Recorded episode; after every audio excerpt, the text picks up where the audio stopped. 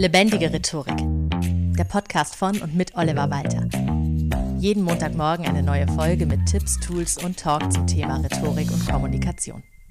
So, in der heutigen Folge möchte ich den Spieß mal umdrehen gegenüber dem, wie die Folgen sonst sehr häufig sind, denn ich habe ja relativ viele Episoden gemacht, so von wegen fünf Dinge, Punkt, Punkt, Punkt, mit denen du souveräner wirkst oder äh, fünf Sätze, die du öfter verwenden solltest und so weiter. Also fünf Dinge, die du tun kannst. Und ich finde das auch sehr wichtig, den Menschen nicht nur hier im Podcast, sondern auch bei meinen Seminaren und Trainings und auch im Einzelcoaching beizubringen, was sie tun können, um ihre Rhetorik und Kommunikation zu verbessern.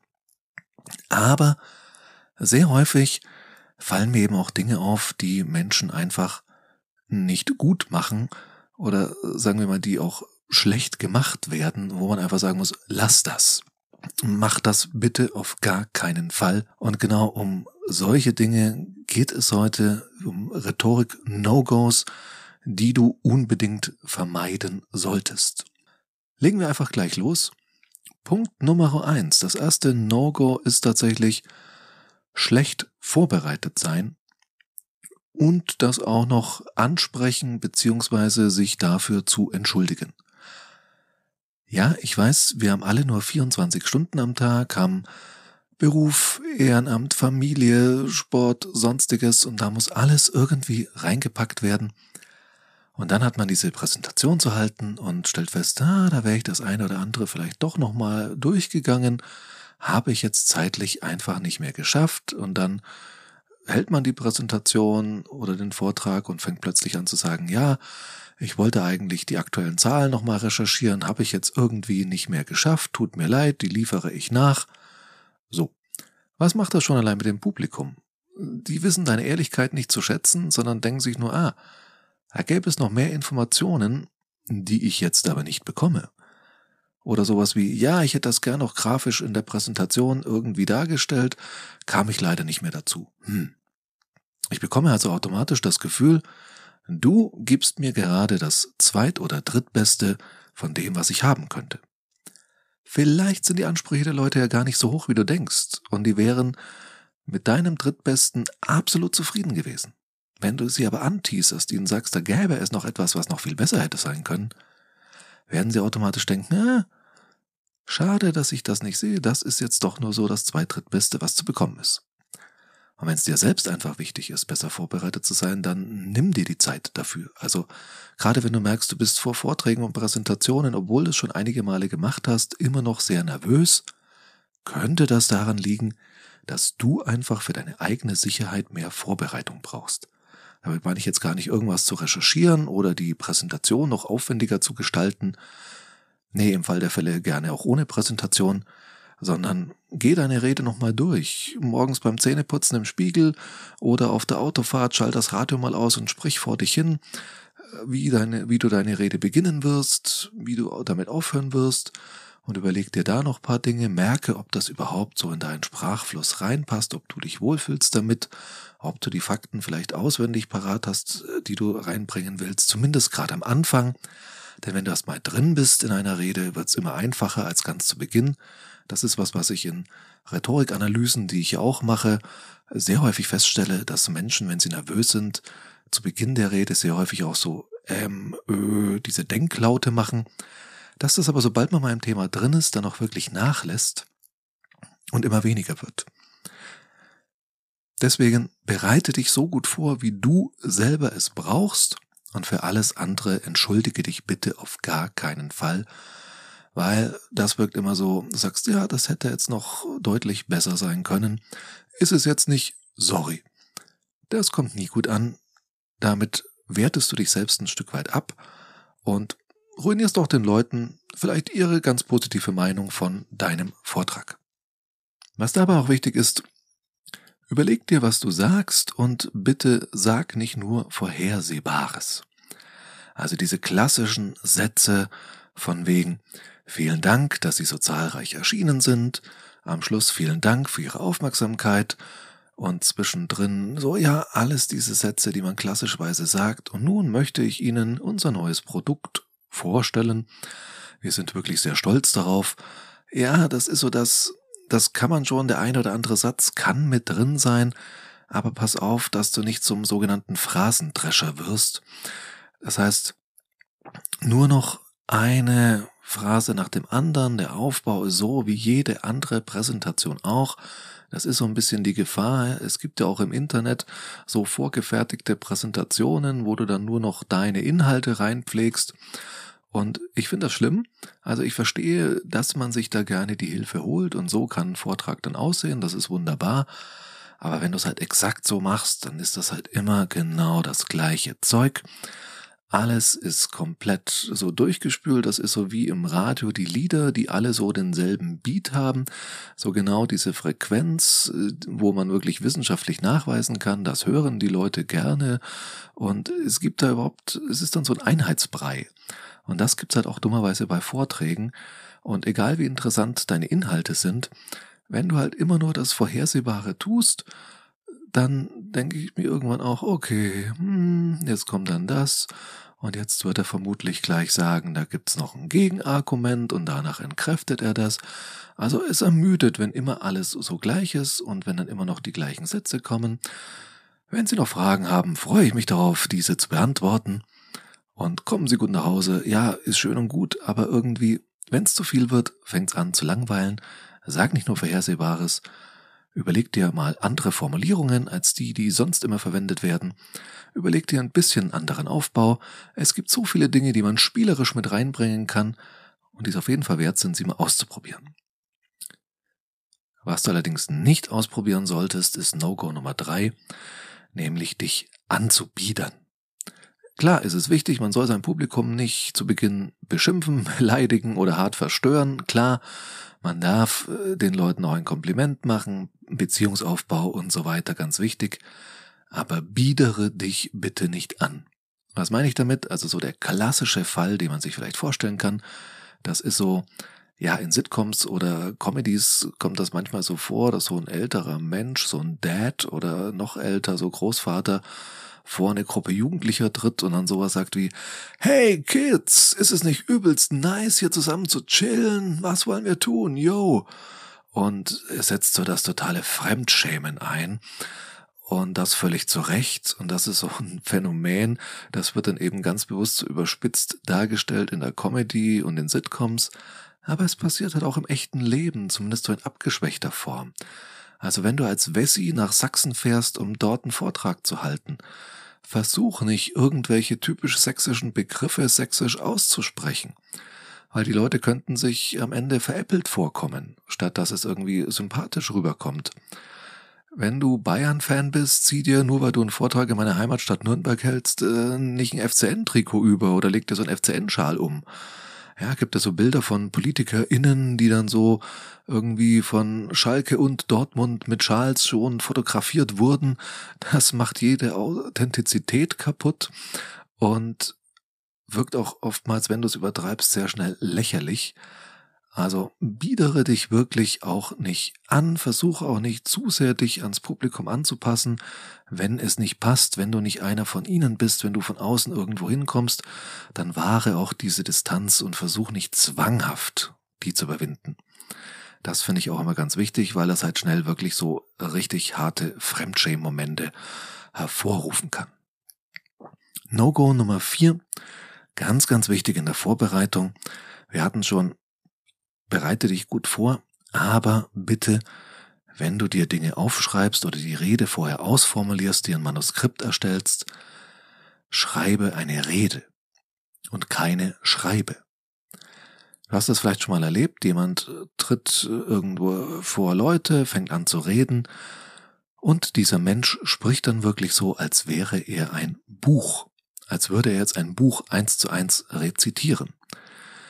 Bezug nehmend auf dieses sehr spannende Thema möchte ich, da es sehr wichtig ist, sich damit auseinanderzusetzen, Ihnen, meine sehr geehrten Damen und Herren, nun etwas näher bringen, was definitiv beachtet werden sollte, denn, ja, und so weiter.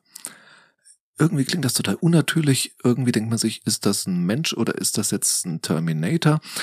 Äh, was genau ist das jetzt? Warum spricht der denn so komisch? Ich habe diesen Menschen schon im Alltag erlebt. Wir haben vorhin Kaffee zusammen getrunken.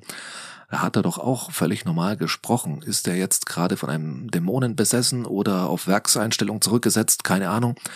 Nein, vermutlich hat dieser Mensch sich einfach eine Schreibe geschrieben statt einer Rede. Und klingt deswegen jetzt total unnatürlich.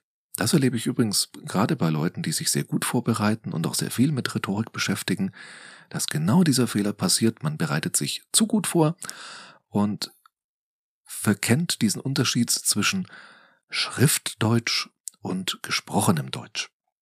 Und diese Unterschiede sind in der Grammatik, in der Wortwahl, in so vielen Dingen. Was heißt das konkret? Nun zum ersten kurze Sätze. Subjekt, Prädikat, Objekt. Keine Verschachtelungen, keine Nebensatzorgien. Wenn man es schriftlich hat, kann man das alles nachlesen, den Satz nochmal von vorne beginnen, alles wunderbar. Wenn ich es nur ein einziges Mal höre und nicht rufen kann, nochmal von vorn, dann ist es ganz wichtig, dass der Satz nicht über eine halbe Seite verschachtelt geht und ich mir denke, wann hat dieser Satz eigentlich angefangen und zur Hölle, wann endet er? Sondern dass du wirklich kurze, klare Sätze sprichst. Ich wiederhole es nochmal, Subjekt, Prädikat, Objekt ist im Idealfall alles, was du brauchst. Zweitens, aktiv formulieren. Passiv formulieren, es wird getan werden, die Finanzen werden überprüft werden. Nein, wir überprüfen die Finanzen. Das ist viel direkter, das ist so, wie man im Alltag spricht, so sprechen wir miteinander und nicht in Passivformulierungen. Passivformulierungen sind so klassisch in wissenschaftlichen Artikeln, weil die aufgrund der Wissenschaftlichkeit und weil sie so eine gewisse Objektivität ausstrahlen sollen, es vermeiden, sowohl das Ich drin ist, also der Autor oder die Autorin spricht nicht über sich, sondern alles ist ganz objektiv und der Artikel ist einfach plötzlich aufgetaucht, den hat nie ein Mensch geschrieben, so ungefähr kommt das rüber. Und da wird auch im Gegensatz zum Beispiel zu Ratgebern nicht der Leser oder die Leserin direkt angesprochen. Und deswegen ergeht man sich in sehr, sehr vielen Konstruktionen, meistens wie gesagt Passivkonstruktionen, das ist in wissenschaftlichen Fachartikeln oder Fachbüchern auch völlig in Ordnung, aber nicht, wenn du eine Rede hältst. Deswegen mein Tipp, wie du all diese Fehler ohne auf jeden Einzelnen achten zu müssen am besten vermeiden kannst, ist tatsächlich, wenn du deine Rede oder deinen Vortrag, deine Präsentation, was auch immer vorbereitest, tu es, indem du vor dich hin sprichst und entweder auf dem Smartphone ein Diktiergerät, also eine Diktier-App nutzt und mitlaufen lässt, oder dir es wirklich mitnotierst, aber sprich zuerst, was dir einfällt, und notiere es dann so mit, wie du es gesagt hast, und schreib nicht einen Text runter, so einen wirklich fast schon wissenschaftlichen Artikel, den du dann hinterher vorträgst, denn dann ist die Wahrscheinlichkeit, dass es eine Schreibe wird, sehr, sehr hoch. Wenn du schon beim Vorbereiten sprichst und das Gesprochene eins zu eins mitnotierst, so wie du es gesprochen hast, dann wird's ziemlich sicher eine Rede. Und das ist das, was wir wollen, denn das klingt natürlich und damit überzeugend. Und das leitet auch schon über zu Punkt 5 an Rhetorik No-Gos. Bitte übertreib es nicht, so wichtig sie auch sind, mit Zahlen, Daten, Fakten, mit Argumenten. All das ist richtig und wichtig, dein Input, das, was du rüberbringen willst, klar, das ist auch wichtig für deine Seriosität, aber das ist nicht das, was die Menschen überzeugt.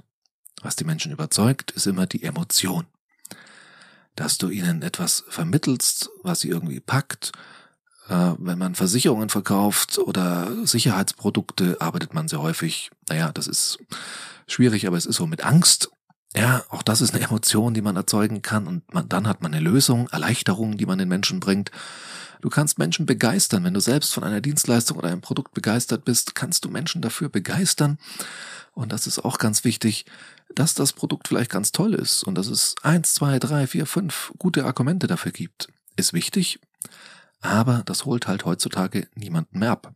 Das ist etwas, was man voraussetzt, dass ein Produkt sinnvoll ist und irgendwo in der Produktbeschreibung nachlesen kann. Du kannst auch zu was immer du tust und vorträgst ein Handout liefern, das du hinterher verteilst, wo die wichtigsten Zahlen, Daten, Fakten drinstehen oder du verweist auf deine Website, wo du eine Übersicht zum Beispiel der dazu nötigen Literatur lieferst oder Du hast eine PowerPoint-Präsentation, die du hinterher auch rausgibst mit zusätzlichen Folien, wo noch die Zahlen, Daten, Fakten nochmal ausführlich mit Quellen draufstehen.